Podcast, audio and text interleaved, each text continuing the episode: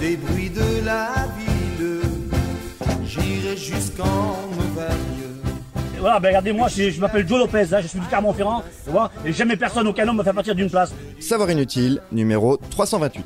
Clermont-Ferrand a été capitale de France. Mais pendant un jour. Les savoirs inutiles néons. Les savoirs inutiles. Savoirs inutiles. Néon.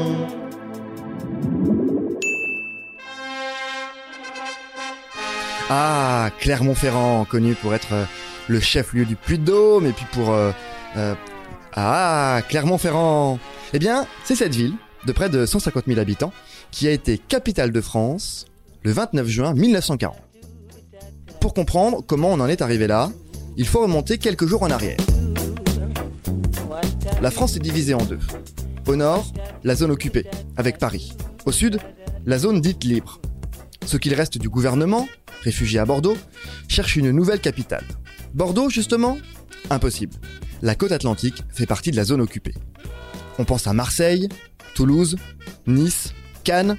Les villes ont de grosses infrastructures hôtelières, une condition sine qua non, mais on les juge un peu trop excentrées, ou trop proches de l'Italie, alliée à l'Allemagne. C'est alors qu'apparaît le nom de Clermont. Et si on allait taquiner la truite en Auvergne? Elle est centrale, très bien desservie par la route et le train. Sa population n'est pas réputée pour être particulièrement révolutionnaire. Eh bien, va pour Clermont, pense Pétain. C'est alors qu'arrive Pierre Laval, futur homme fort du gouvernement collaborationniste. Et il ne veut pas de Clermont-Ferrand. Son dada à lui, c'est Vichy. Il connaît très bien la ville, il est originaire du coin, et il vient d'acheter un petit château à côté, euh, un petit truc sympa, 12e siècle, avec une chapelle, une petite bicoque, quoi.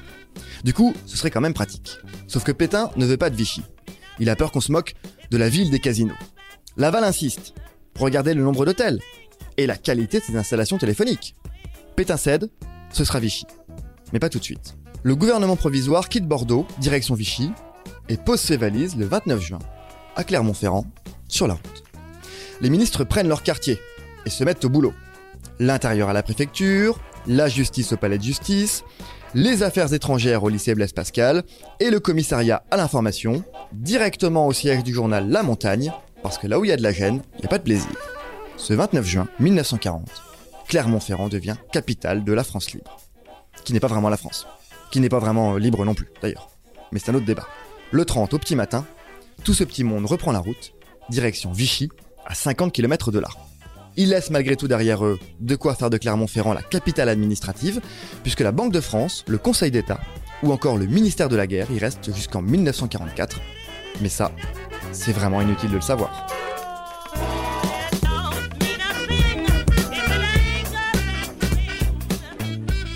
Si ce podcast vous a plu, abonnez-vous, likez, commentez.